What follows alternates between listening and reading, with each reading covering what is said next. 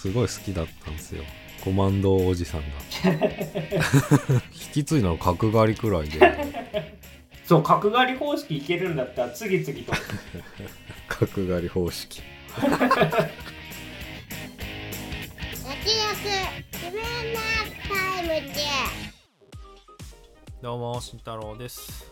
どうも曽我ですこの番組は映像業界で働く編集マンとアニメ業界に携わる構成作家が映画について話すラジオでございます。おい。えー、先日ですね行われたポッドキャストウィークエンドに私曽我がちょっと遊びに行ってきましてちょっとその感想なんかをね話したいんですけどもうん。ちょっとあれですねポッドキャストの盛り上がりをなめてましたねいやそんな人おらんやろって思ってて 下北沢行ったんですけどあの大きく分けて大体3つのエリアがあったんですけどうん。1つはなんか駐車場を使ってなんか出店してるエリアがあってですね。最初見た時にあそこぐらいの規模感なんだと思ってあ意外とこじんまりしてるんだなと思って思ってたんですけど実はそれは3分の1でそのちょっと奥の方に行くとあのまたですね違うエリアがあったりそれのまた奥に行くとフードのエリアがあったりしてですね。うん。ちょっとこれは主催の発表ですけど来場者が3500人っていうことでね結構なうん人数が来ていたらしいというね。あのーお昼頃からね参加したんですけどだいぶ身動き取れないレベルでフードエリアとか混雑してましたね。今回、まあ、全く野良で参加したんですけど、えっと、受付に行ったらですねポッドキャスターの人はなんかうんうん。体に外るあのースタッフパスみたいなうんやつがもらえてですねそこに、まあ、番組名と名前書いて貼り付けるみたいな。あとそのポッドキャストウィークエンドのボードにちょっとサインも書きますよみたいな。うんうんとこがあってですね。いや2年ぶりぐらいに自分のサイン書くっていう。レレアな体験しましたねなんかアニメで自分がやったアニメのなんかイベントとかで書くことはあったんですけどまさか、ね、趣味でやってる番組でサイン書くとはっていうのがあってまあそのパスをつけて結構練り歩いてたらですねいやもう絶対そんなことないだろうと思ったんですけど結構意外にもリスナーの人にお声掛けいただいてたまに Twitter で番組の感想とか書いてくれてる八番地のレモンパイさんとかあと同じく映画系の番組やられてる、まあ、洋館スタジオの皆さんとかがわざわざちょっと自分のことを探し出してくれてですね声かけてくれたりしていややっぱイベント参加してみるもんだなと。番組4年目にして重い腰を上げてよかったなって思います。全く外交してこなかったんで。えー？普通に歩いてては聞いてますっていう人がいたってこと？そうそうそうそうそう。そんなやつおらんやろ と思うじゃないですか。いいたーっていう。あそう。なんですよねだから2024年はですねちょっとそういう外部との交流っていうのをね積極的にやっていかないといけないなと。ちょっと反省しました。このイベントを通しました。でも去年行きたかったんだよね本当はねや本当は行きたかったんですけどね。ちょっとタイミング合わず。今年はまあリベンジできてよかったんですけど。来年はねぜひ、まあ、開催されたら慎太郎さんも一緒にね 行きましょうよ。うんいや行きたいん行きたいっすよそれは。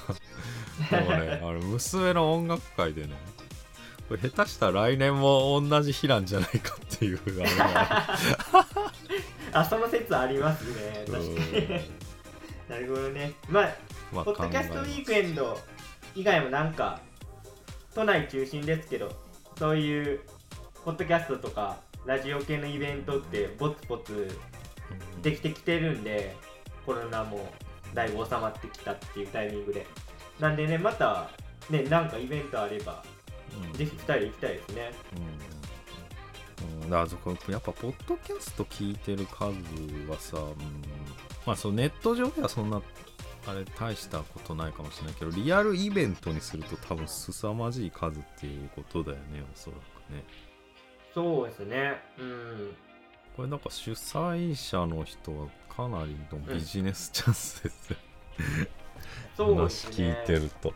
いやーあのープレスの発表だとまあ来場者3500人っていうのさっき言ったんですけどポッドキャスターもうん。320人ぐらいが参加って書いてあったんで、まあ、そう考えるとね結構な規模ですよね。3200人ぐらいは純粋なリスナーってことですよね。あとまあ確かにあれですね。今見たら協賛このイベント協賛企業としては結構あの、うん。マイクで有名なマイクで有名な手話とかあとアマゾンとか資生堂とかね Spotify TBS ラジオ、まあ、結構なあとバリューブックスか、まあ、結構な企業が名を連ねてるなっていう。だからそれ会場狭かったんだったらまた規模をね広げるかもしれないし。なんかですね、あのー声かけてくれた洋館スタジオの人が結構何回かな。もう多分解禁賞か、まあ、ほぼほぼ来てるぐらいの人がいたんですけど、毎年参加してる人がいた、うん。で、その人が言うには年々まあなんか規模感はでかくなってるって言ってましたね。うんうんうんでもそれで追いついてないってことだようん、そうですね。なんでやっぱ盛り上がってきてるんだなっていうのが肌感覚で分かってすごいいい経験になりましたね。あの他のね映画系ポッドキャストの人ともちょっとご挨拶させてもらって名刺をお渡ししたりしたんで、まあ、来年なんかコラボできたら面白いなっていうことで。あとちょっと言い忘れてたんですけどその洋館スタジオの方の番組に俺がちらっと出て番組紹介してるんでよかったら聞いてくださいってことで。またなんか更新情報とか分かればツイッターの方に流したいと思うんで。洋館スタジオさんはうん。どういった番組なんかね大学の同級生3人でやられてる番組なのかな？うんうんで結構ねその中の一人がテレビ業界の人で微妙に目覚ましテレビでかぶってたっていうのが思うかったですけど。まあそこでなんかあの会場に録音されてて。当日。でそこでちょこっと、えーお邪魔して番組の紹介とちょっとね映画の話もさせていただいたので、うんうんぜひ聞いていただければなと思います。でということで、えー先日行われました m 1グランプリ2023の模様を特集していきたいと思います。うん収録日は12月25日クリスマスということでねどんだけお笑い好きなんだっていう 翌日収録なんですけどもでは早速ネタ順で見ていきましょうか。でまずはですねトップバッターが、えー令和ロマン。少女漫画をこういじるようなネタって感じですかね。まあよくある少女漫画の主人公がパンクをやりながら走って投稿していって転校生の男の子とぶつかるっていう、まあ、あるあるを起点にしておかしくないかっていうやつですよね。うん。進行方向的にっていうところとか、あとまあ日体大じゃないかみたいなね。うんうん。とか。で最終的には正門と裏門っていうね答えらしきものにたどり着くんだけど最後のオチでちょっとひっくり返すみたいな。うんうん。なんか深いこと言ってたよね。面白そうなフェイクを愛せよっつってたよね。いやそこでもなんか審査員の人にちょっと言われてましたよね。なんかオオチがちょっとみたいな。だ誰だったかな。誰が言ってたんですよね。でそそれは俺もちょっと思ってて。まあでも圧倒的ななんていうんですか。この2人の表現力っていうか。去年はね敗者復活でギリギリ上がれなかったんですよね。令和ロマンは、まあ、その時から結構見てますけどやっぱなんか花があるなって感じでしたね。近年あんまりない感じでのパターンでしたよね今年は。もういきなりすごい点が出るっていう。そうですね。うん。なんていうんですかね審査員泣かせというか。うん。一発目これ来ちゃうとちょっと点数むずいでしょだいぶ。まあでもいいんじゃない？本来あるべき姿じゃない？だって1番目が絶対落ちるってのは変だからね。うんまあでもまだ分かんなかったな俺はでもそこまでは。いや俺はなんかここ何年かのトップバッターでダントツに良かったなと思って。いきなり優勝コンビむずいな。まあそうですね。まあじゃあ2組目いきますか。何かあります？大丈夫ですか？いや俺はあんまピンときてなかったんで。ああなるほど。了解ですじゃあ2組目に参りたいんですがえー、獅子頭これは敗者復活から、えー上がってきたコンビですね。でまあネタとしてはなんて言ったらいいんですかね。ハゲいじりのネタなんですけど敗者復活とやってることを微妙に変えててまあ敗者復活もハゲをいじるネタなんですけどそれはなんかいいじりっぱなしで終わるって感じ。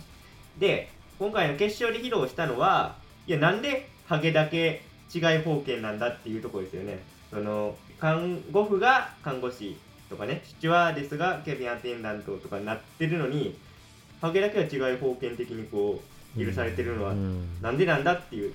まあこの番組でもたまに出るコンプラ的そうなですね。いやそうそうそう。故障問題というかね。そうなんですよね。デリケーターなところですけど俺あの敗者復活のネタ見た時に若干それが頭をかすめたっていうかまあおもろいけどちょっとハゲネタかみたいなのがどっかにあってで、うん。2本目その決勝見た時うん。にそれを逆手に取るようなさことをやってたからあこれ連続で見てよかったなと思いました。すごい。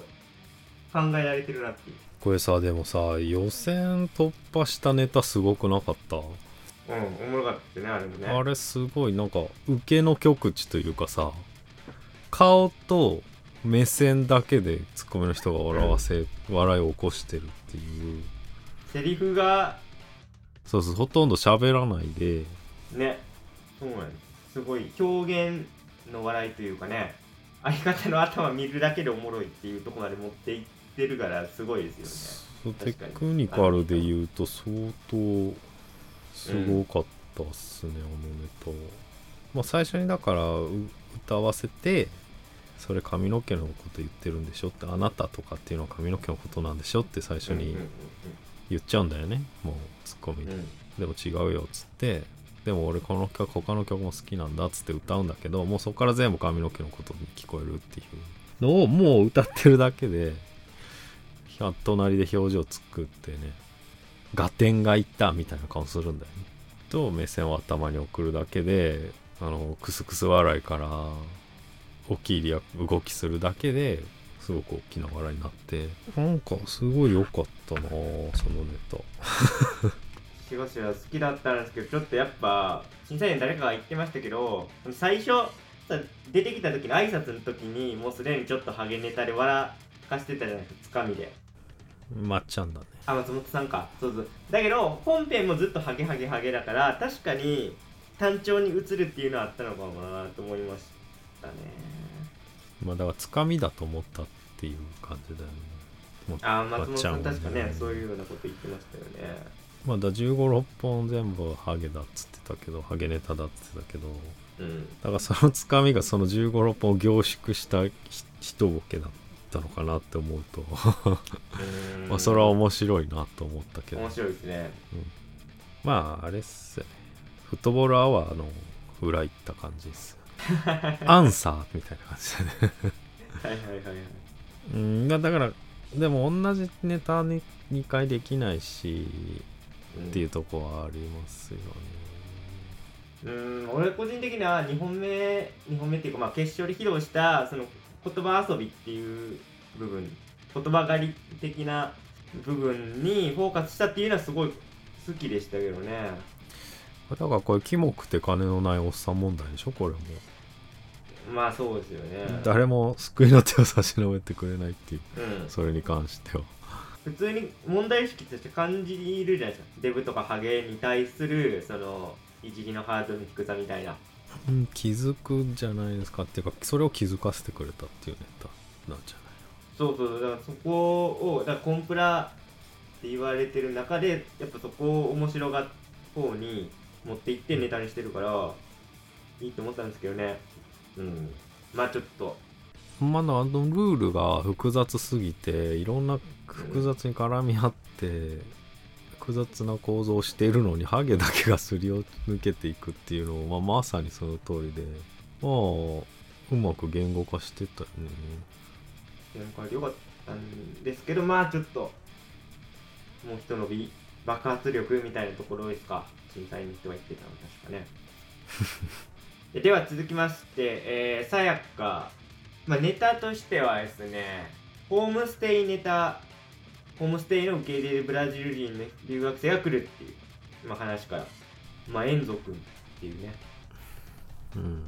だからちょっと緊張しすぎて引っ越そうかなみたいなところから始まってまあこれはまあ安定感あるなっていうかすごいさやからしい掛け合いで本当に関西人らしいしゃべくりでねまあ最後もちょっと逆転があったりして。あの、まあ、実は遠藤君は50代のおっさんだったっていうのを。うん。それ面白かった？俺はまあおもいやそれ自体。それ自体おじさんだったってこあおじさんだった実はっていうの？うーんまあまあ。と いやもう全然別あれに松本さんタイプ？松本さんタイプ？分かってた？分かってたよ。分かってはないよ。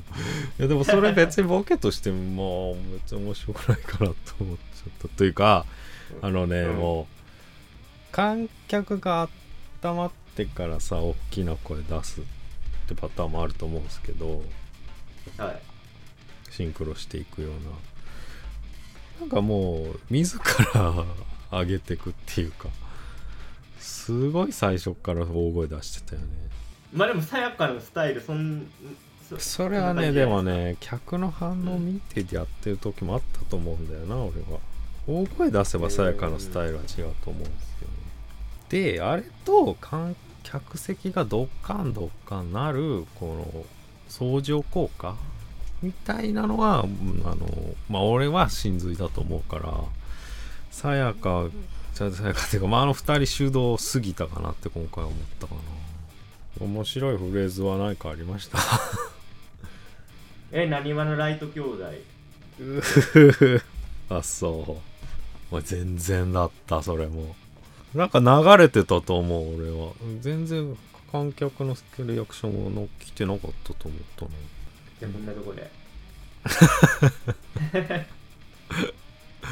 えー、いや別に何もコメントない。まあいつものさやかやなって感じあんま受けてないやんじゃあ いや俺は全然石頭の方が好きですけどま感動はしてないねじゃあね。あ そんな？そんな？まとめ方あるか？だって何もないんでしょ。聞かしてよ、うんっていうなら、うん。別に別にないっすね。そういうことだね。うんいやだって俺もそう思ったもんだって。いや別にマジで別にだったな。かといって別にわ悪くはなかったっていうかもももっとあかんやついっぱいあったから他に。個人的に。まあそれで見るとまあまあまあって感じ。いや。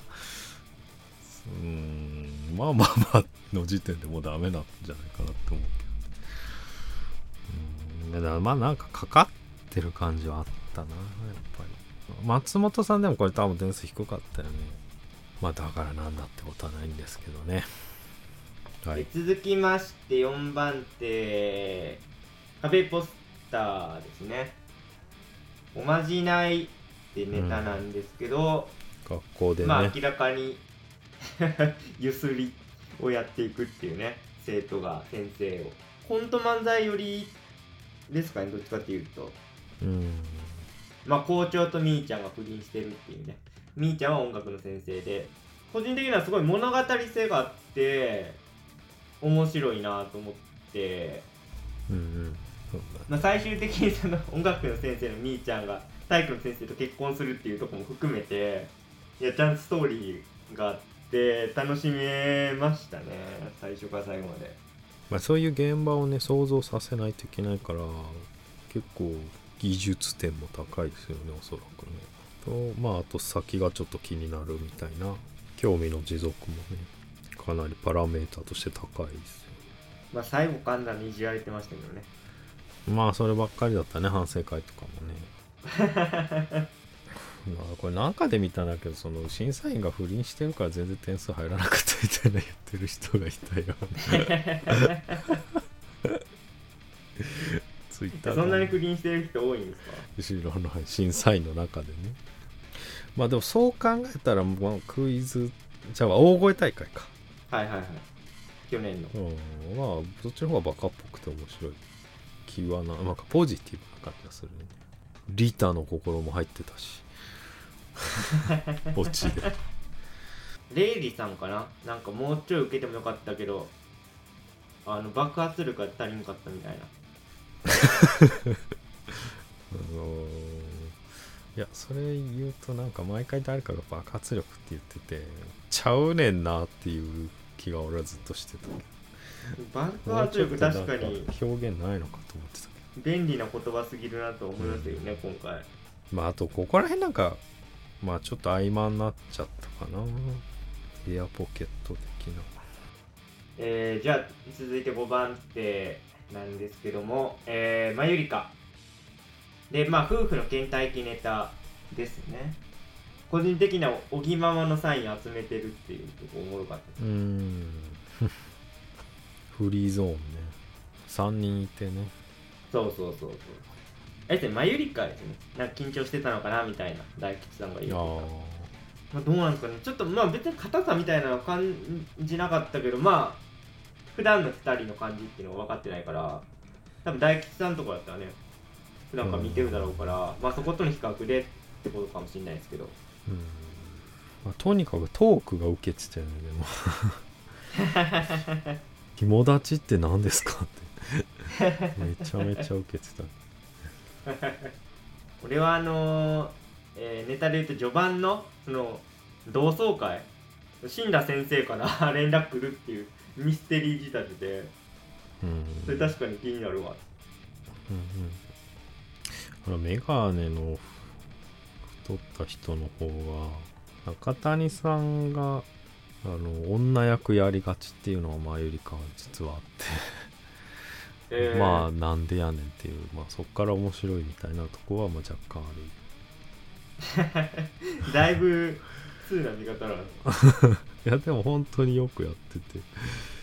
まあ2人とも演技うまいっすようん。まあ坂本さんのね手の組み方とかね。まあすでに気持ち悪かったんですけど。まああれが m 1で見れてよかったなっていうのはありましたけど。まあちょっとイヤーポケットっぽくなってるよねここら辺ねうーん。最初の令和ロマン行った感じ。ふっと落ち着こうみたいなまあ結果的にいいかもしれないですけど。続きまして6番手で登場したのはヤーレンズで、えー引っ越しで挨拶に行った大家さんがやばいやつう。ん。これ面白かったね。これうーんなんていうんですか独特の世界観に込まれる感じがしましたね。完全にコント漫才。まあだからおばさんとかキャラボケの人のキャラがなんかかなり強固で隙がない感じがすごい完成度の高さがなんか見てるこっちも安心するというか すごくやりきったなっていうのはすごく心地よかったですね。あのー、インディアンズっぽいなっていう感じ受けました、うんうんうん。うん本当に2人のなんか間っていうかねワールドがあって。あ二人なんだ。俺はボケの人のワールドかなと思っいや2人二人じゃないですか。ボケだけ？たいやまずボケが強いかななとまあまあボケは強い。でも別にボケだけがテンポを生んでるわけじゃないから。まあいっかこんな話して。いや、それはないからっていうか、それを説明したらいいんじゃない？そう僕は思ったんだと。言語化になるんじだから相対的に別に、まあ、先輩はさやかに乗れなかったでしょうけど俺別にさやか以降もそんなに乗れてないっていうね。真空ジェシカが来るまで。うんうん。だから俺もエアポケットの感じあったなと。いやでもヤーレンズはまあだから2本目よりこっちの方が面白かったな俺は。ちょっとちょっともうかかり気味ですけど俺決勝の中だったらヤーレンズが一番多かったです。あ ああそう。そうね。まだ俺はなんかまあまあ笑いやすかったかなやっぱりボケの人がキャラめっちゃ、まあ、どっからどこまでがキャラなのかっていうこうなんか不思議な感じとまあボケもボケもまあセンスあってまあ良かったなと思ったって感じですかね。はい。では続いて7番手で真空ジェシカなんですけどもいやーサプライズでしたね。落ちちゃうっていうね。正直ファーストステージ中だと一番良かったまでありますけどね個人的には、えーネタとしましては、G 画館っていうまあ映画館アルファベットの映画館、で Z 画館で G 画館っていうまあまあ、最初 B 画館 C 画館って言っててね。じゃあ Z から始めるかなって Z 画館だった。ねっていう、まあ、説明からねそういう説明から始まるネタなんですけどおもろかったけどな。ドラ泣きとかね。君たちはどう生きるかじゃなくてお前たちをどう殺すかとか。まあいつもの感じですよね。あのサイコパスな。いちいちどのワードも良かったけどね。三谷幸喜高齢者。いやそんなラジオネームやんみたいな。とこ含めて。あ好きなやつだなと思って個人的には。あと個人的に一番おもろかったのは映画泥棒勝つんだっていう。映画館は。まあ若干治安悪い。ね。いやそうなんだよな。ムービー勝山が俺は一番面白かった。ああおもろかったですね。あとなんかね、はいはい。ムーディー勝山さんの右から左に受け流す歌あるじゃないですか。なんか真空ジェシカ好きそうって思ったな。あれってすごい秀逸じゃないですかあのネタ。うん、なんか真空ジェシカも好きそうと思った、これなんで跳ねなかったんだろうなっていう再三ね審査員の人が言ってた爆発力あったと思ったけどな。えー、まあだいぶ1の難しいところですよね。だから俺も X 旧 Twitter で見たんですけど真空ジェシカだけ去年の真空ジェシカと戦ってるみたいなこと書いてあって。うん。でもマジでその通りだなと思った。だから去年の自分たちからどこまで伸びしろ出せるかみたいなことにはなってたかなとは思う。キャランってあれでしたっけ？シルバー派遣センター。そうだね多分いやまあもちろん両方面白いんだけどねその多分審査員っていうシステム上はうーん。去年との比較かうーん。まあなんか川北さんのその感じな奇抜な感じっていうのは今年もあるんですけどまだとっつきやすかったなと思いますね今回の方が。うんうん。今回の方が分かりやすくなってたうんこはなってた。あのーだから冒頭にガクさんがそのまあ映画館 B 画館 C 画館で G 画館っていう世界観をさっと説明してからそこに入っていけるんで分かりやすいっていうのもあるのかなと思いますね構造的には。ね Z 級の客だからどんな奇抜な人が来てもある程度観客としても準備ができるっていうか。うん。誰でしたっけ？松多分松本さんですけど去年はなんなんか遠かったっていうか松本さんがすごいいいこと言ってて笑いは遠近感なんだみたいうんなで去年はちょっと遠かった。うんでも今年はちょうど一距離感だったって言っててそういうことです。去年と比較で言うと。それそういうことですよねっていうのはそこは今年の方が良かったってこ今年の方が良かった。と俺は物足りなかったかなだとしたら。理系のおばあさんとかさうん。最高だったじゃん。理系のおばあさん多分2年前だねまあ、まあ、去年と比較で言うとさ去年はさそのシルバー派遣センターからなんかそのむっちゃやばいじじいが出てきてさ心臓手づかみでなんか引き出すみたいなさあそこまで行くとちょっとなんか遠いなって感じた。おもろいけど。うん。かなまあ俺は好きですけどね川北さんのそういう奇抜なボケは。もう今年はちょうどうんいい温度感だなと思ってあもうこれ絶対決勝行ったなって思ったんですがまさかね敗退しちゃうという。うん。いやだいぶ丸かったな。じゃああれですね。花輪さん派ってことですね。花輪さん高かったんだ。花輪さんはなんかもっとわわけわからんネタでもよかったみたいうん。まあでもこの現象あるけどね。だって和牛とかそうだったわけじゃん。漫才校舎なのにさ。なんかこうなんか沼に陥るみたいなさそもそものハードルが上がってしまうみたいな現象はあると思うんだよね。ないやー、うん、まあでもその現象今後さやかが。うんまあさやかもう入ってるねもう。入っもうてるか。うん、沼入ってるよ。まあじゃあ真空ジェシカの観察これぐらいで大丈夫ですか、はい。えー8番手ダンビラムーチョで、えーうんカラオケの歌ネタうん。でしたよ歌ったねこれまあいっぱい歌ったというか最初の歌長かったね。天才監督うねん。こんな尺使っていいのっていう。こっちがドキドキしちゃったねうん。いやでも天体観測歌ってる間ずっとまああ笑いほとんどなくてまあまあクスクス笑いとかぐらいかな。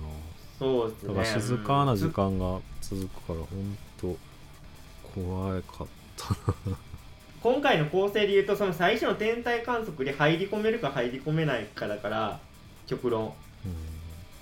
うん。うん。なんかあの歯医者ちとね反省会で言ってたのはまあもうそれを口で全部の楽器やってるみたいなバカバカしさからまず分かってもらるっていうなんかダンビラムーチョを知ってる人はまあそこは分かるんだけどだそこの振りがないから天体観測でみんなは様子見する。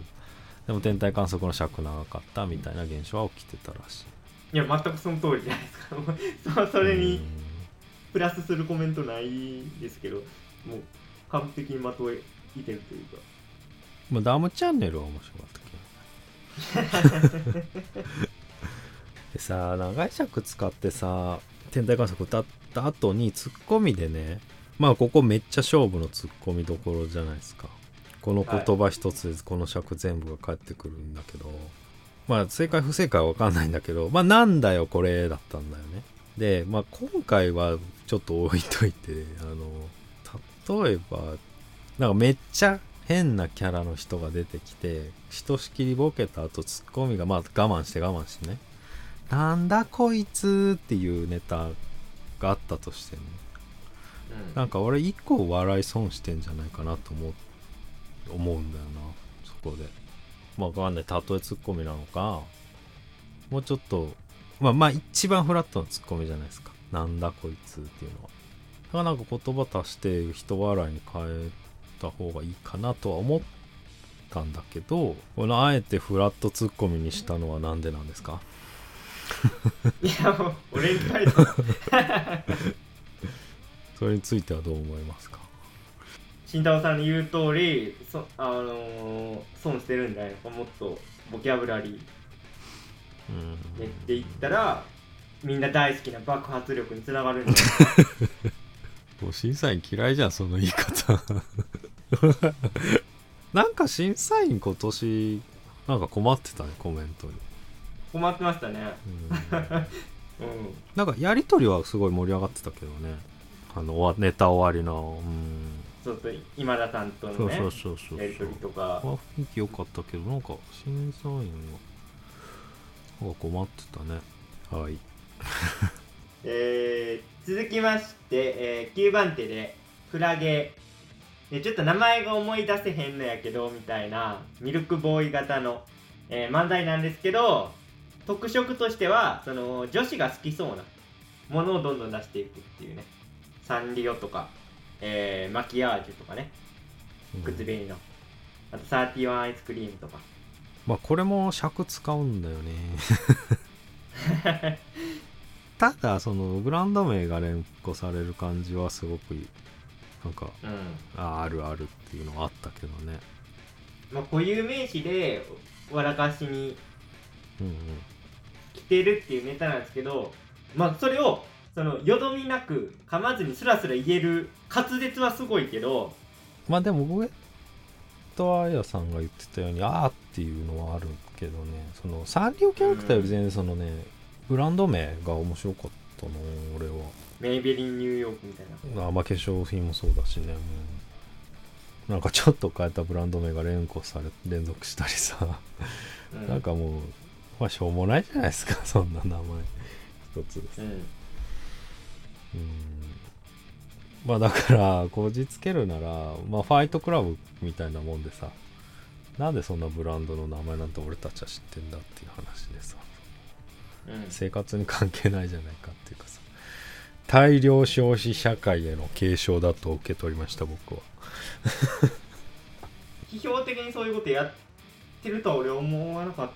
うんだから本人はそうないよ自覚そこでも自覚あるかないか大きいなと思いますけどね、個人的には。だからあ明らかに、例えば真空ジェシカとか、えー、決勝のヤーレンズみたいにさ、基本的にあえて言ってますよみたいなムーブがないと、うんちょっと乗れないですかね、そこは。うんそれはクラゲさんにね言ってあげてくださいさんの羅列に移っちゃうっていうか、うん、だからなんか物に溢れてるなって俺は思ったな いやだいぶ批評、ニューアカみたいなこと言ってる。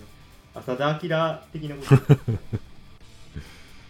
誰か言ってますけど、ミルクボーイ、比べちゃうっていうところですよね。ミルクボーイと比べちゃうっていうのはどういうことなんですか？システム型の笑いなわけじゃん。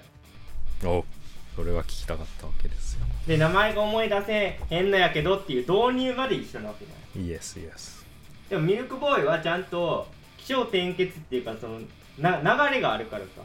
うんだからねミルクボーイミルクボーイって言うけどまあシステムがそうなだけでどう全然そんな近しいわけには思わなかったかな。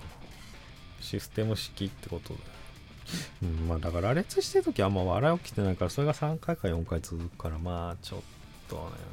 一緒っていう意味ではミルクボーイも、まあ、流れは一緒なわけじゃん。ででもやっぱ内海さんが突っ込むからでそれ結構半分悪口みたいなさ。だそそこでやっぱちょっとスパイスがあるっていうか。でもクラゲのさ2人の場合はなんかこうのぺーっといっちゃったなって感じたんですよね。なるほどね。じゃあ実名出してるから腐せないってところがあるよねいやでもでもミルクボーイ全然ケロ腐してたけどな。まあでもあれはまあいい分ぐらいじゃない。まあまあまあでででもちょっとまあ多少多少毒っ気なことは言ってたけど。でもケロッグ美味しいっていう感じになっていやおいしい結果的に。まあ最終最終的にね。だからそこで回収してるからいいけど CM 来たし。でもそういうのはないじゃないですか。このネタに関して。だからこれ1個取り上げるだから案件がどうとかっていう話も出てたけど本編中に。1個じゃないから実はむずいっていう。サンリオぐらいだな。話来たとして。ちょっとピンとこない。えどういうこと？ケロッグの話してたらケロッグで1本通すでしょ？縦軸。ああはいそしたらケロッッグの案件来るでしょ？グなるほどなるほどね。でサンリオの話してサンリオのキャラクターを全部言えばサンリオの話は来るけどブランドを全部上げたら全部の 全部からの企業の声がかかるわけじゃないよね。今ちょっとまあ慎太郎さんが指摘してくれて気づきましたけどややっぱまあでもそこいろんなこういうが出てくるっていうのはこのネタの面白さなんだけどちょっとなんかい弱いなっていうか一個一個のパンチが。うんまあそう。ねふわっとした統一感っていうか、まあ、女子が好きそうだなみたいなのはありましたけどね。まあそうそう。ね、うん、いや面白い視点なんだけど新しいんだけどね。そうですね。ネタとしてねって感じですかね。はい。えー、では最後、えー、10番手モグライダー。うん。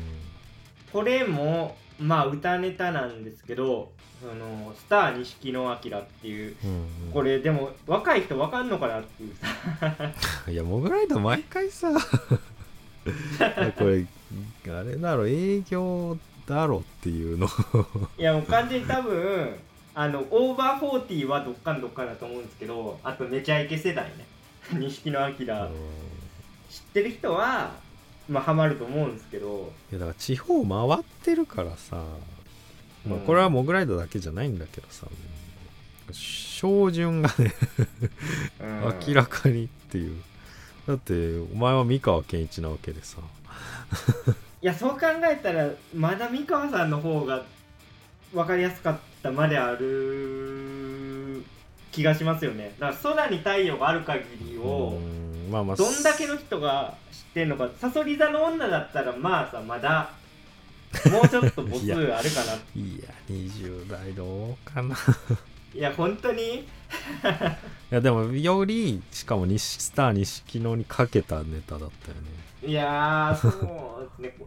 今回あのー冒頭でちょっとドタついてましたけどモグライダーだけが唯一40代ですよね、うん他がみんな30代だからちょっとジェネレーションギャップも感じたかな、まあまあしかもねその大落ちが U 字工事の ごめんねごめんねだったわけじゃないですか。もう営業じゃないですかじゃあ。一緒に回ってるからね。そりゃウケるわ。でも m 1は違うよね。まあなんかその三河さんネタの方がこう柴さんのツッコミされてた気はするんですよね。今回と比べたら。うんうん。あんまツッコミっていうかね。なんかさ三河さんネタはやっぱ柴さんのツッコミでも笑いが起きてたしその三河さんの歌のボケでも笑い起きてたけど今回で言うとちょっとまあツッコミの時の爆発力が弱い それそれ通しても損するだけじゃないの？大丈夫かな。なんか先生みたいになってるんで、まあ、教える人みたいになっちゃっててね。なんかあんま対立構造にはなってなかったかな。まあでもだからこれで分かったのはあれじゃない？本当の鬼門は最後の釘みたいな。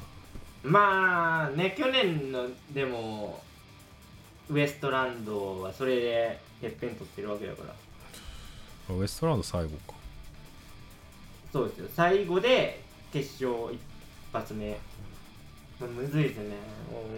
うん。歌ネタはちょっとね。まあそうそれもあるよね。だからさ手前で歌ネタそう。そう歌がディスディスじゃなくて歌ネタはねーってなっててモグライダー歌ネタだから。まあまあ無理っていうやっかぱね雰囲気もあったかもしれないですよね。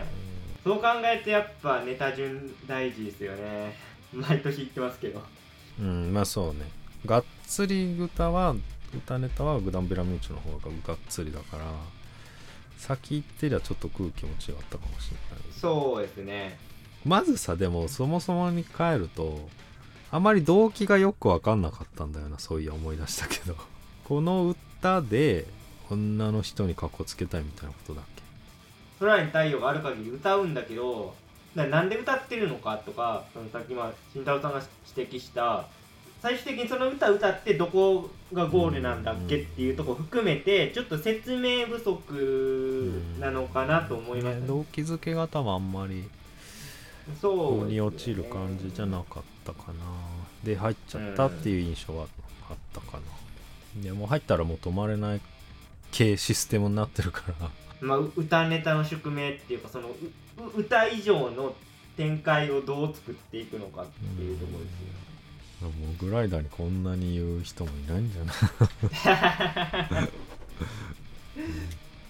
いや本当に消化試合みたいになっててねかわいそうだったね。いやねやっぱ順番ね。まあ以上えー、10組振り返ってきたんですけど、えー、結果から言うとさやかが1位で、えー2位ヤーレンズ3位令和ロマンということでうんうんこの3組は決勝進出しました。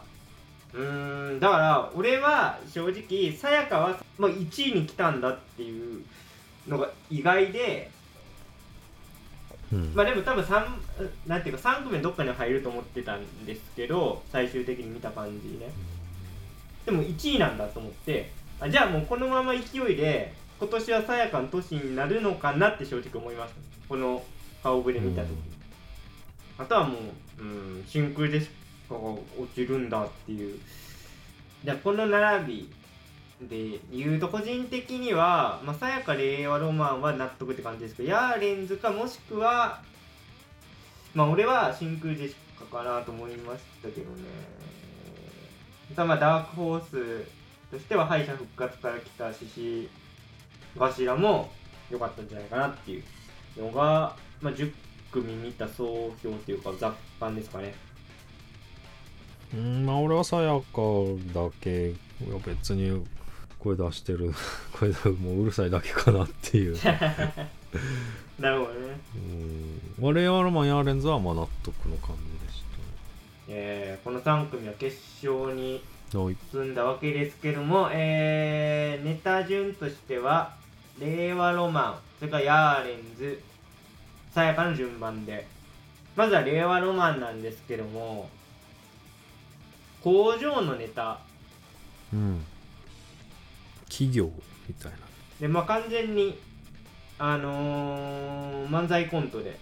後半ねライバル企業の社員が出てくるんですよね。トヨタの。うんうんっていうところから、まあ、変化していってって感じの話だったんですけどまあ吉本はこういう変な社員おるみたいなところですごい受けてましたけど俺はちょっとなんか内輪すぎるかなと思って若干言っちゃったというか。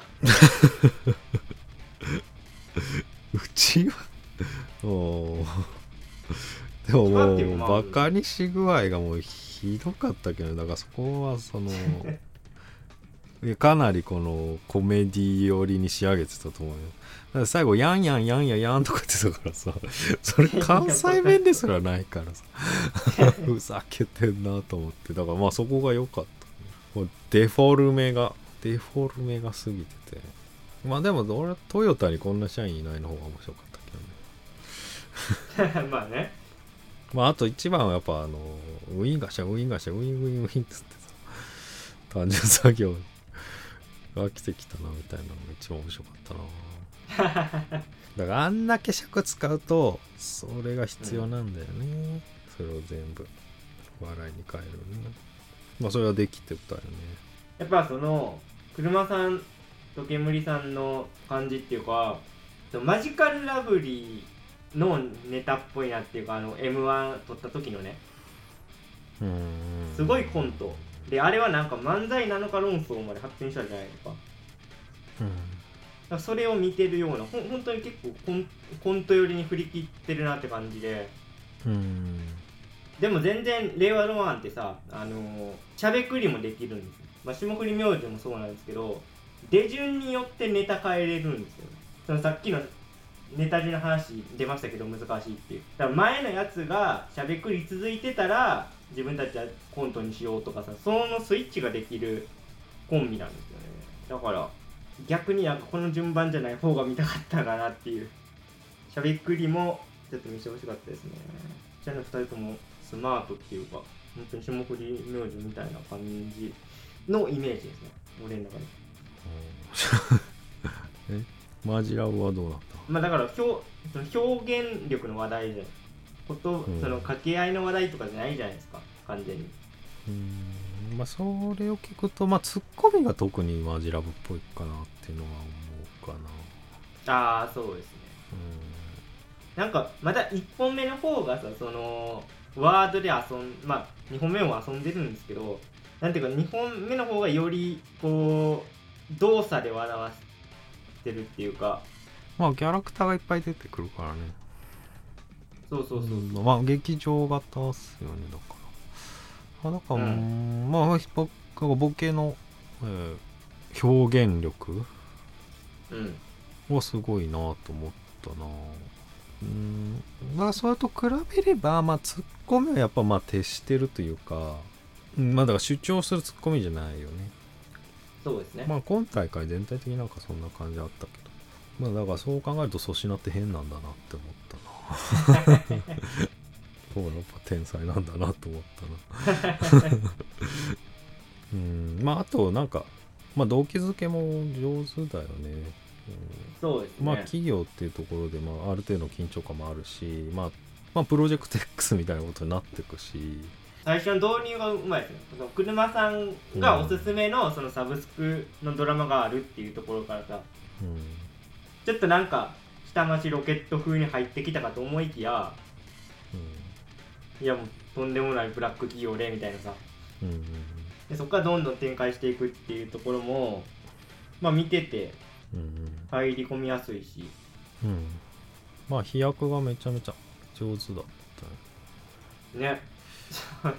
まあ、しょうもないプロジェクト X ですよね。クッキー工場なのに車作るっていう、うんところもね。車作るぞっつってむ無理ずっと言ってるっていう状況なのにトヨタ出てきてラ ライバル社のトヨタさんっつってライバルじゃねえよっつって いや、そうなんですよね。いや、全然、うーん、そこまでは個人的には楽しかったけど、でもなんか、なんでよ、うーん、なんで吉本社員にしたのかなって。うーんまあでもなんでかわかんないけどでも、まあ、一つは、まあ、関東の人じゃないですか。そうですね。二人ともね。うん。なんか関西弁に当てられたんだろうなっていうのはなんかちょっと感じたけどね。あの関西弁のバカにし方。明らかになんかカルチャーショックは受けただろうなっていうのはなんか見つけて見えたな。そこまで言わないっしょと思ったもんだって。マジで、あー面白いな、その人。俺全然、関西弁注目してなかったな。だからそういうのがないとあそこまで言わねえなと思ったな。まあ恋恋っていうか癖の強い人いっぱいいるだろうなってもう思うしまあそれがさらに輪をかけて関西弁だったんだろうなっていう。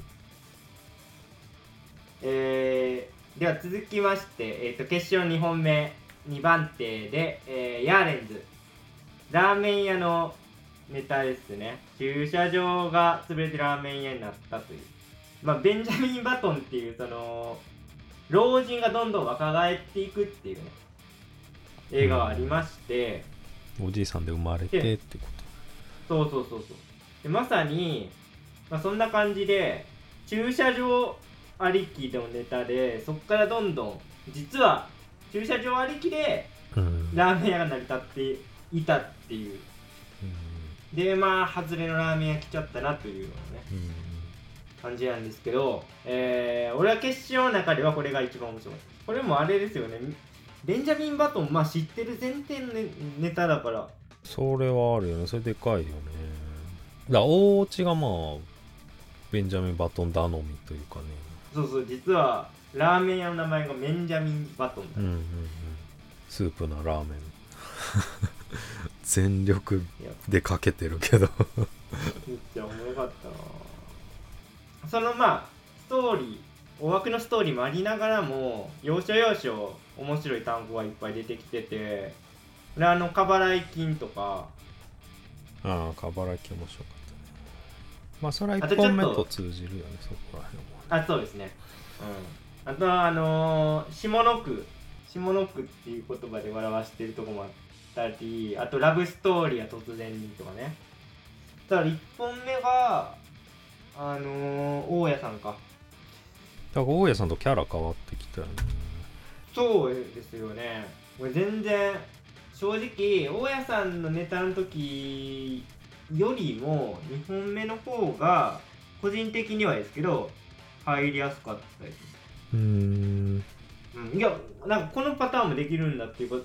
なんか大家さんのネタ見た時はすごいあのーまあボケの人がむちゃくちゃ引っ張っていく感じでどんどんどんどんワード掘り込んでいって手数で勝負してくるのかなまあそういうスタイルなのかなっていう感じだったんですけど2本目見たらいやもうこういうテンポのやつもできるんだっていうかすごいなんか引き出しいっぱいあるなって思って、やっぱワードセンスも2本目の方がちょっとあれじゃないですか偏差値高いというか、うん。まあ、そもそもベンジャミン・バトン知ってる前提の漫才っていうところから観客に対して信頼関係というかねまあ、これぐらい知ってるでしょうぐらいの感じでだって過払い金で笑えるって結構やっぱ玄人好みのあれだと思うんいや過払い金はすっごい間口広いんじゃない？テレビ見てるい 本当ですか？過払い金やあれ CM 死ぬほどやってるよいやだからそれに比べればベンジャミン・バトン本当にかけたなと思ってもそっち俺知ってるけどなんかそれが心配で逆に笑えなかったっていうか。なるほど。いやなんかこういうパターンもあるんだなと思ってむしろなんかちょっと真空ジェシカ感感じてましたけどね。俺はもう勝手にロスってるんで。うん。まあ過払い金とかはそうかもね。うん。まあでもあとさその引っかかったのがさ大体ふ駐車場がなくなってラーメン屋できましたのツッコミでさ大体ラーメン屋なくなって駐車場なるんだよみたいなこと言ってたけどあそうなのかなって思っちゃった。どういうとこですか引っかかってるえ駐車ラーメン屋の後に駐車場できたとこ知ってる？まあなるかもなぐらいかな。の うーんまあララーメン屋ってまあ潰れた店舗の後は大体駐車場のイメージね。い居抜きで入らなかったら。ああだから居抜き居抜きじゃね？みたいな。まあまあそっちか。まあいやまあうん全然駐車用パターンもあるなと思いますけどね。いやだから大体って言ってたからまあそうかなって思っちゃったな。るほどね。あそこに引っかかったわけですね。うん。なんかキャラクター的にやっぱ一本目の方が俺は面白かったかなうん。てかあの一本目のおばちゃんでもう一本やってほしかったんだよな。極端なこと言うと。むっちゃ。うん。てかああいう人なのかなと思ったあの人は。逆に。いやいやどういうこと？なんか平場もあの喋り方してなかった？えそうなのと思って。なんかでもそのその不思議な感じがなんか面白くなってきた感じはあったんだよね。えまあでもまっちゃん曰くね2本目に面白いの起こしてたの令和ロマンって言ってたからな。もう俺もそう思ったな。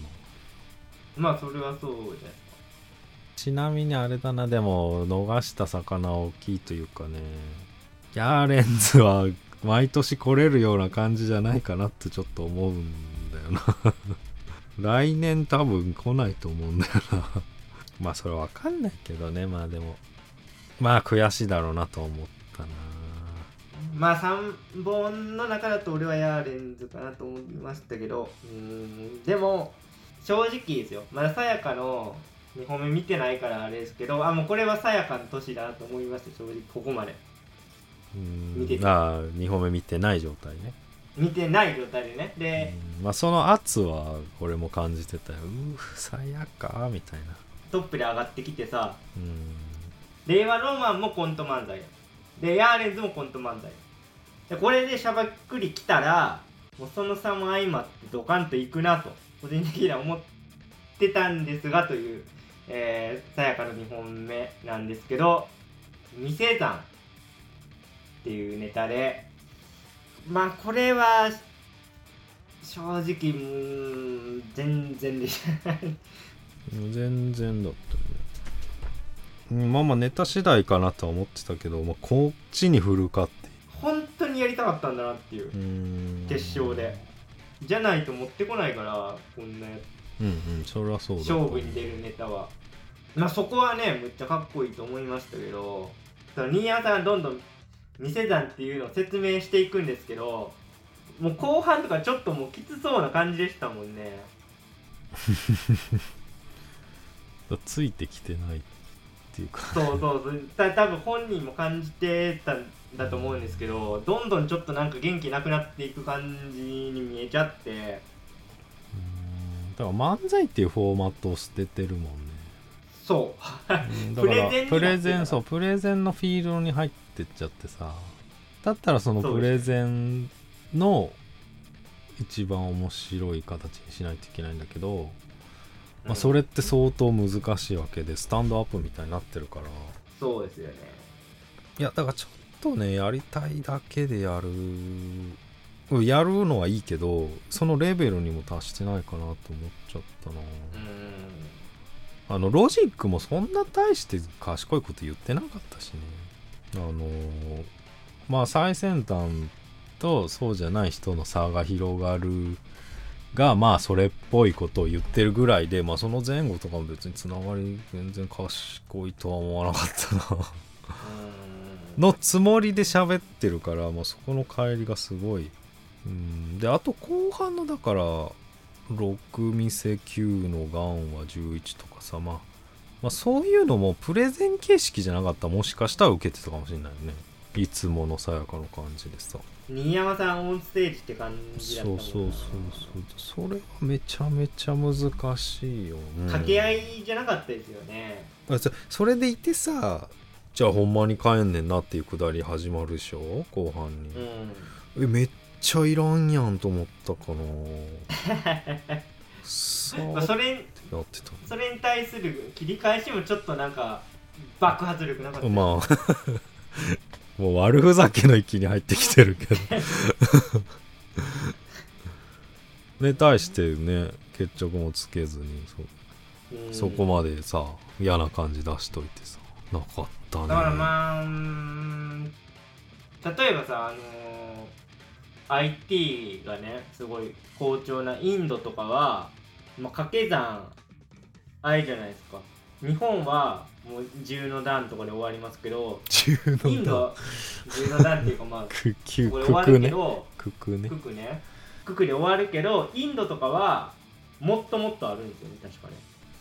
だからだから2二桁桁いくんだよ、ね、かける二桁とかそうそう。だから数学で強いから IT でみたいなさそういうのもなんか入れ込んでくるのかなと思ったけどなんか四則演算の方に行って、うん。あ当然当然だからそういうなんかインドのことも知っててそれを下敷きにしてやってんのかなと思ってたんですけどそういうなんか広がりもなく まあそうだよね。だから説得力のあるワード足したりっていうかそれはあんまなかったよね、うん。そのそう賢い賢でやるにしても中途半端っつうかね。だから最初の問題設定としてさ最先端のなんか科学技術とその一般人とは乖離してるはいい。でその原因は数学にあるっていうところまではいいけどうんうん。そっからなんかもうもう一個欲しかったなっていう。うんうん。まあそこからもう自分のやりたいことに急に入っちゃっそうそうそう。そっからもうプレゼンに入ってだからそうなんですよね。たうん。まあでもねこれまあ一つあるかなと思うのはまあさやか去年は2位ですか？そうですね。でまあ惜しかったってとこまで行ったんだけどなんかあんまり別に東京のテレビはあんま出れてないですよねこの1年あれに出てますね。せやねん。せやねんじゃなかった えあの日曜にやってるせやねんですよね。トミーズ。関西でってこそうそうそとうんだそれはずっと出てるじゃないですか。う全然出てる？ねだから準優勝で言うとオードリーとかは準優勝なわけじゃないですか。そっから売れてるわけ。まあ最強の準優勝とも言えるんだけどだからそさやかはその手応えが全くなかったわけで多分爪痕残したいっていうか顔を売りたいみたいなのはあったかなと思ったんだよね。うんうーんさやか大阪吉本ですよね。うんいやだって東京出たいっしょ、2年連続で1位で通過できてるしね確かにそういう慎太郎さんに言うような野心もあったのかな。野心はあると思いましたね。去年はウエストランドか。だから霜降り明星のせいやがさカウス師匠と会ってさ、m 1後に「師匠 m 1どうでした?」っつったら「うー最悪やがな」って言ってたらしいからね。だからねまあカウス師匠の反応も気になるところですね。まあネタ作成者新山だしそうですね。ねはい。ということで、えー決勝戦の結果、えー見事令和ロマンが優勝ということであれですね。でも僅差ですよね確かね。いやもう最後まっちゃんまで分かんなかったよ。まっちゃんまで同同率、うん松本さんあとレイジさん富澤さん大吉さんが令和ロマンで、えー山田さん花輪さん海原さんがやれる南原智也久しぶりに見たで正月あれ出てるよ。爆笑ヒットパレード出てる。ああだからまあ国国国ちゃんほどのレア度はなかった。まあ結果的には慎太郎さんとしてはまあ納得って感じですね。まあまあでもヤーレンズとマジううんーんと思ってどっち？と思ってたからまあでもギリギリでまあ令和ロマンかなと思って、まあ、ツイートしたりしたけど。まあこんなセールセールとは思わなかったな。俺は正直好みで言うとヤーレンズですけどもう令和ロマンかなと思いました、うん、会場の受けとかやっぱすごい練ってきてるなっていうのを感じてたんで。うん、うんまあでもやっぱ2本目の方が面白いっていうのはやっぱ令和ロマンだけだったから俺的にうん。そうですね。普通ね確かにこの2本ネタがあったら俺絶対この工場の方1本目行っちゃうな。置きに行っちゃうな。まあまあだからそれで言うと獅子頭も決勝進出ネタの方が強いと思ってたのかなとか思ったり。敗者抜けるってあれめっちゃ大変でしょだって。ABC ブロックに分かれてそのブロックの1位取ってその ABC の中から芸人審査で1位。やば。しかも激戦でしたよね。だからオズワルドとかロングコートダディとかその本当に決勝進出経験者がさいっぱいいる中で敗者復活のフォーマットちょっと分かりづらかったですね。そういう観点で言うと。う んまあなんか変えてきてたけどね。うん。まあちょっと話決勝の方に戻すとですね。まあどうですか？すごい今年やっぱ若かったですよね。全員まあ決勝3組30代で、えー令和ロマンに至ってはね本当に結成5年とかでしょまだうん5年か6年か。まあ最年少霜降りより1年早いか。それくらい。まああと実家が太いっていうのが大事なのかなって思いました。知ってます？賞金の使い道。知ってますよ。あの俺だったら絶対全額上げれないな。全然関係ない話なんですけど最近あのーコロナがまあ収まってきたんで久しぶりにですね昔の仕事仲間というか4年下手したら5年ぶりぐらいにですね昔の、えー仕事仲間と顔を合わせてですね忘年会をやってきたんですけどそのやっぱね実家が太い人が残ってますよね。残ってるって何？どこに？芸能界に。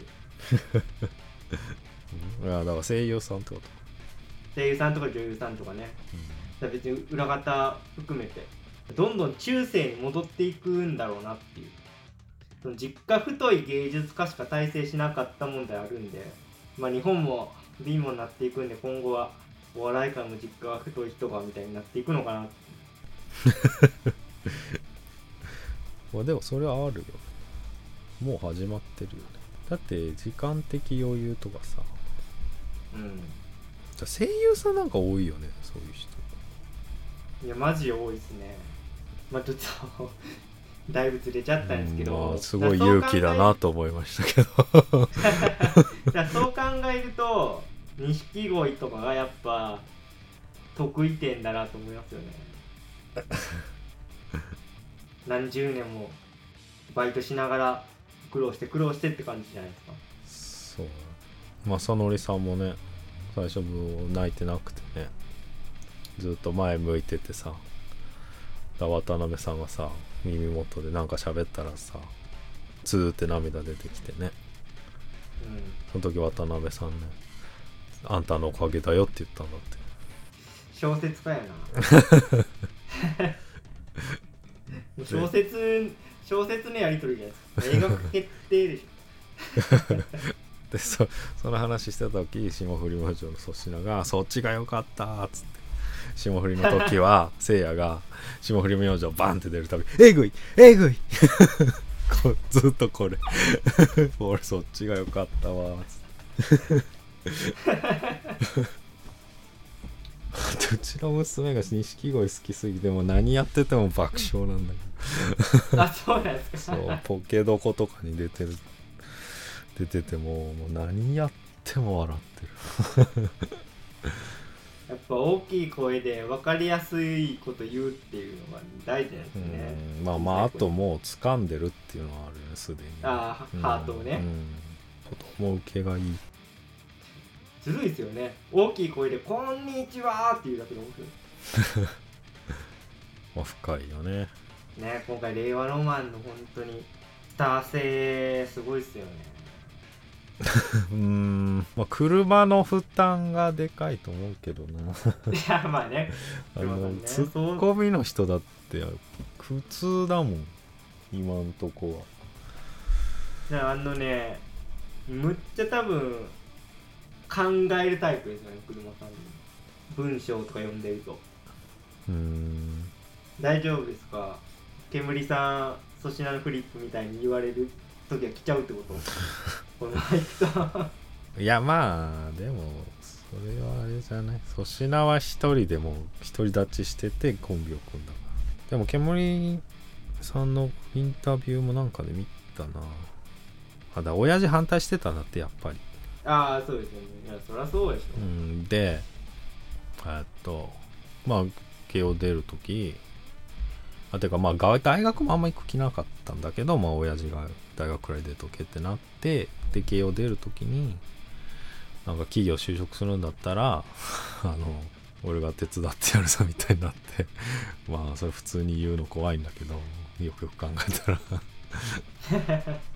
権力って怖いのとまあそれはいいとして、えーでもなんかお笑いはその学校でだけクラスで面白かったやつとか、まあ、本気でやってないやつとかなんかが結構来てるからだから本気でややるやつはチャンスがあるみたいなねことで説得したらそこまで言うならやってみろってなったっつってた。まあでもあんまキャラないよね今んとこはね。まあここから探していくんだろうけどね。そうですね、まあ、今んとこあのつかみでひげいじられてるぐらいのね。弱いじられるとこ弱。いやまあどうですか？もう慎太郎さん的にはもうさやかは沼に入ってるってことでしたけどこれ時間かかるんですかね？俺完全にでも今年はマジで風吹いてたと思ったんですけどね。風うんまあ圧はあったね。まあでもある程度大阪で売れてるってのはまあ少なからず影響してると思うけどね足引っ張ってるかもってことですか、うん。まあ、ミルクボーイはそんな売れてなかったもんね。エマントルマン、うん。まあおもう東京来る選択しなかったしむずい問題ですよね。例えばウエストランドだってさ岡山だけどさずっと東京でやってるわけだ。まあ東京来てるね。うん。いやまあまあさやか問題。でもまあ今年店山やるその度胸があるからもう今後も何でもできるんじゃないですか。もう決勝でこれやったからっていう。また今回を経て進化して戻ってくるんじゃないかな。と思いますけどね。うーん。いやだいぶ変えないと難しいなとは思う。まあね。まあでもやりたかったんでしょうねそそこそこに関してはもう何も言え言えないですよもうここはいやしかもな結構前から決まってたんでしょあれやるのえっとねあのー打ち上げ千鳥がやってた、う打ち上げでそういうこと言ってましたねうんうん一緒行ったら絶対これやるって決めててでまあそのグランド花月では結構受けてたから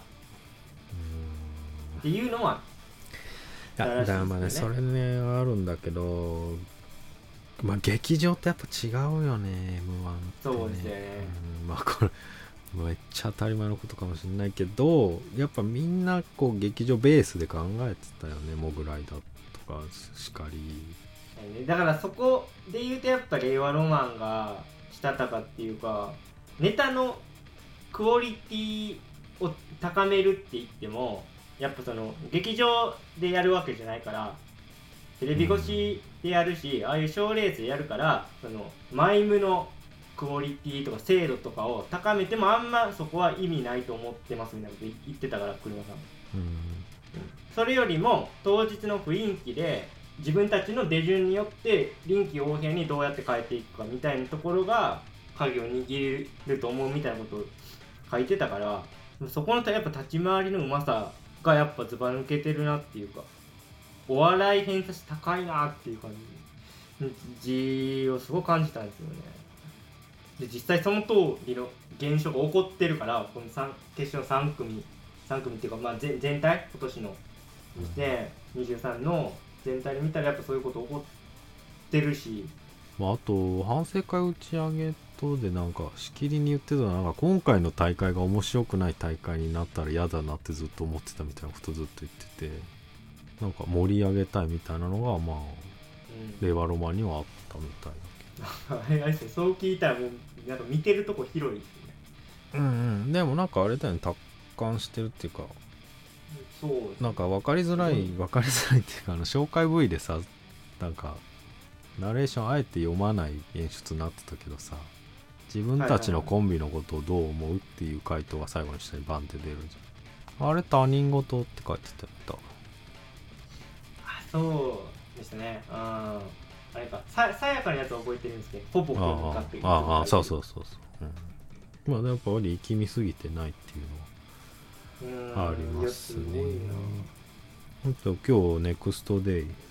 次の日、まあ、初の試みで次の日も特番やってんだけど m 1のまあ全員出てたんだけど、まあ、最後の最後の締めの映像予選からの芸人たちの映像でなんかめっちゃ良かった。よかっこよかった。よへえ決勝を一つのライブとして盛り上げたい気持ちがあるみたいなね。うーん。コメントありますね。令和ロマンね。余裕すぎるな。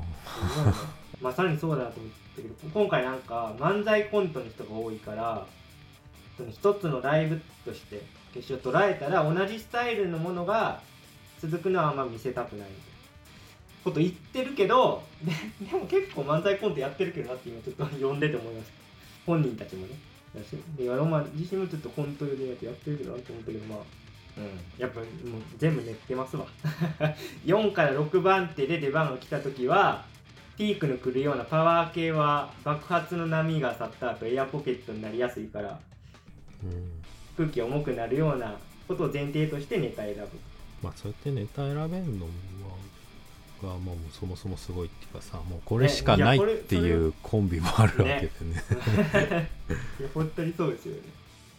どっちも対応できるっていうな柔軟さがやっぱすごいし。いや俺あのマジカルラブリーが撮った年もすごい感心したのがあのつり革のネタとあとフレンチレストランのネタがあって、まあ、結局フレンチ決勝で披露して優勝していったんですけどギリギリまでその入れ替え考えてたっていうことをあの野田さん言うてていやそんななんか柔軟なことできるんだってびっくりしたんですようん。当時。うん。だって固めたいじゃないですか絶対。うん。ほんとね。でももう当日見て判断しますみたいな。いやすごい余裕だなと思ったけどいや令和ロマンもすごいなと思いましたね。いろいろ保管してうん打ち上げとかあの事前インタビューとか今ちょっとうん。見て肝が座ってるなっていうまあ漫才度胸はすごい。m 1面白かったらね 正月のネタ番組もねはい。見ていただきたいですね ほんと m 1だけは神格化されてって言ってさ。うん。すごいことになってるよ。うん。あのーちょっと番組的な部分に引きつけて話すとですね今年は、えーザ・セカンドがあれですかねうんうん新しく始まって、まあ、それも特集したんですけどもあれあれまた見てないんだよな。W ってもうやりました？あれ12月にやってたよどうだと思う？くらい見てなかったな今年も。なんかね W はあまりにも異種格闘技戦感が強くてちょっとなんかあの最初の第1回大会見た時にちょっとなんか難しいなと思っちゃった。うん。だって全然コント対漫才とかさあとピン対コンビとかもそういう垣根も全くないじゃないですか。うんないない。そうなった時にちょっとなんかうんまあ、あと採点方法もどっちかにポイントを入れるっていう感じだからあの負けてる方がすごいかわいそうに見えるっていう。だから0010とかあってだから審査員も、まあ、そこまでじゃないんだけどみたいな気持ちでいつも入れてるらしい、まあ野田クリが言ってたこうまったねでもそう考えるとやっぱ「ザ・セカンド面白かったなと思いました。ねちょっとお笑い番組いろいろ1年通うんうんして見た。中で、その時も言ったけど、まあ、明らかに m 1意識してるから。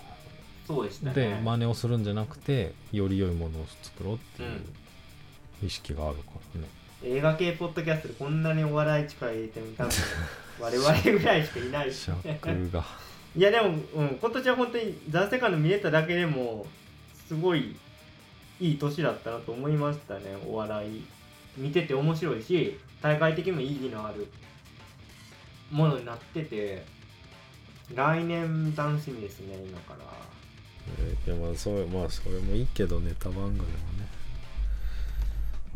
あのサンテレビで「新春吉本大爆笑」っていう信じられない名前の番組が正月はよ やってるんであのサンテレビなんですけど多分 MX で見れるかな。おお月亭八方さんが司会やってるんで。めっちゃ関西。本当にねゆるくゆるくて思うあのなんか懐かしい感じな気持ちになるんで。俺は録画で毎年見てんだ あのーちょっと話外れちゃうんですけどこの間までですね2時3時フェスっていうのがあったんですよね。でその中でその吉本新喜劇をパロディにしたような番組があってでやっぱね我々2人まあ言うて関西育ちで俺はあの四国の徳島なんですけどあのテレビが全く大阪と一緒なんで吉本新喜劇まあ見るわけですよね。土曜に。土曜に昼にね。けどその23時フェス見てる人ってまあ大体まあ現地に来てる人はやっぱ東京の人が多いわけですよ。ってなると吉本新喜劇見てないからその説明から入ってましたね。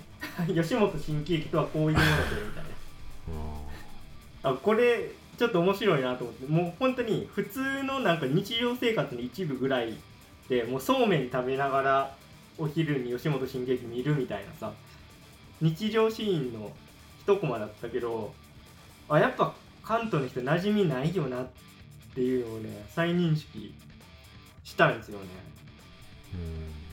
あれもだってちょっとおかしいおかしいっていうか演劇ともまた違うし漫才とかともまた違うじゃない。ちょうどなんか中間っていうか。うん毎週同じボケしてるからね。だからそうそうそう。あのお約束があるからね。そうそう。何回か見ないと面白くなってこないっていうか。ねねそうそうそうそう。そうだから確かに結構高度なことをやってるんだなっていうか、まあ、それがちょっと自然すぎて気づいてなかったですけど みんなだからメダカさんが来てこういうボケ言ったら一緒にこけるとかさうんうん。そういうお約束を当たり前のようにそうそう享受してたから考えたことすらなかったです。まあ、水戸黄門的、そうそうそうそう。本当に伝統芸能ですよね。うん。ある種。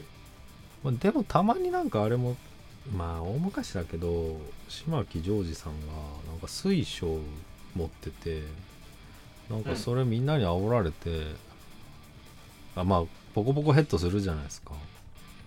カンカンヘッドとか、はいはいそれを水晶でやったことがあって周りで煽られて。マジあのねちゃんと血出てていや大怪我してみたい。マジ90年代かなだと思うんだけどそう。それ普通にテレビでやっててお前。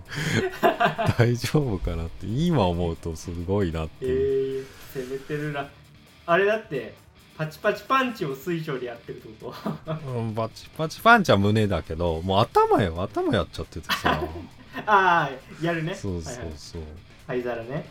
うんいや本当に。ねで投げて頭で受けるぐらいのことやっててめちゃくちゃじゃんと思って、案の定血出てとか 生放送でしたよね当時は。今リレーか録画かでやってるかもしれないですけど。かそういう時期もあったのかな。いや多分編集はしてるけど、でもちゃんと放送してたんだよそれを、ああそれ編集判断うで出してるこうちゃんと、出したんだうん すごい。生生とかちょっとリレーでやってるから落とせなかったんじゃなくてっていううん。そう考えるとすごいな。うん。ちょっと確かに今見たら引いちゃうかもしれない。血入れてたら。とね。でも島木さんももうお亡くなりになられて。そうですね。うん。まあでもなんか MX の深夜でやってますよね多分、まあ、あ今の、まあ、今の新喜劇、やってますね。はいはい。まあ、スッチーとかなんだけどそうですね。スッチーが今座上でねやって。てまあそれであれだね東電されたものもねガイガクトの乳首ネタもねあれ新喜劇だね。まあ吉本の勢いは衰えるところを知らないですね。こうなるとはね。まあ吉本のコンビが久しぶりに優勝っていうか、まあ、3年ぶりか。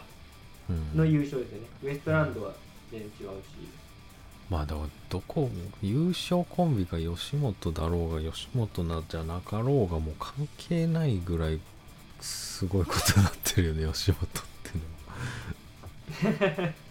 カッツするかもしれないですけどあのー優勝記者会見うん映画ロマンの、うんうん伝わってんのかなって感じでしたけどあの麻生太郎が朝日新聞にやたら厳しいっていうさ昔の。それやってて、うん。いやむっちゃおもろいけど攻めてんなっていう。ちょっと今ちょっと思い出し笑いしちゃいました。え なんで思い出したかっていうとあれですけどね。あのよ吉本は巨大になったなっていう先輩の話があってまあ万博ともががっつりやってますからねみたいな。政治とべったりでとかって思ってて、まあ、ちょっと そういう会見でやってたなと思って。で新喜劇安倍さん出てたよね。出てましたね。うす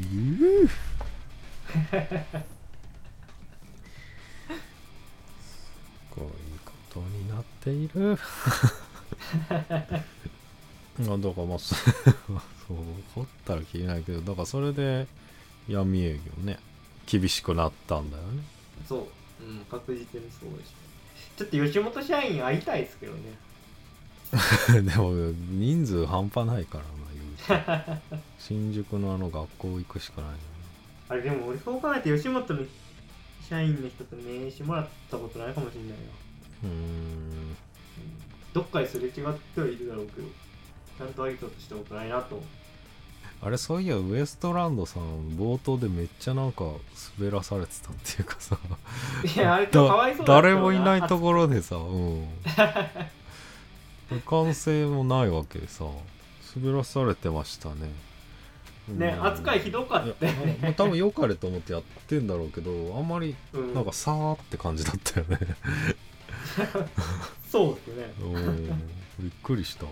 まあでも今年ね結構いろいろね敗者復活戦もそうだし、まあ、本戦あんま変わってなかったけ なんかあのしんすけさんと一緒にえっと m 1作った吉本の人、うん。うん。い今もう在籍してるかちょっとわかんないですけどあの最近本出してて。どね。そのまあ実はえ松信介さんが作ったと思われてるけどその吉本の社員さんと二人三脚でうん。作ったんですよみたいなそういう内幕を語るような、まあ、うん。本だったんですよね、でそれの著者の人がインタビューで要はまあその賞金の1000万も前漫才師の頬を札束ではたくんやみたいならしいんですけど。だって最初あの中川家もさ出る気なかったらしいですもんね。うんねけどそのさ親戚さんと一緒に作ったその吉本の人が結構頼み込んで来てくださいみたいな1000万こうぶら下げでもしないとインセンティブがないみたいに思われてた大会が今やねうん時代コンテンツになってるから、いやーだから昔はオートバックスだけとかさ でやってたわけで。うん。今何社ついてるよあれ。すごいよ、サイゲームスとかねセブンイレブンとかも、うんうんうん。だから TVer で見てさ死ぬほど CM 入ってさこれって洗剤なの、みたいなさ。みんな滑ってましたけど。投げ入れるだけなの？ネタ見るたびにあれ見させられるっていう いやーお金が動いてますね。まあそうなんすか。はい。じゃあ今日はこの辺で、えー以上脱力。キネマタイムズでした。ありがとうございました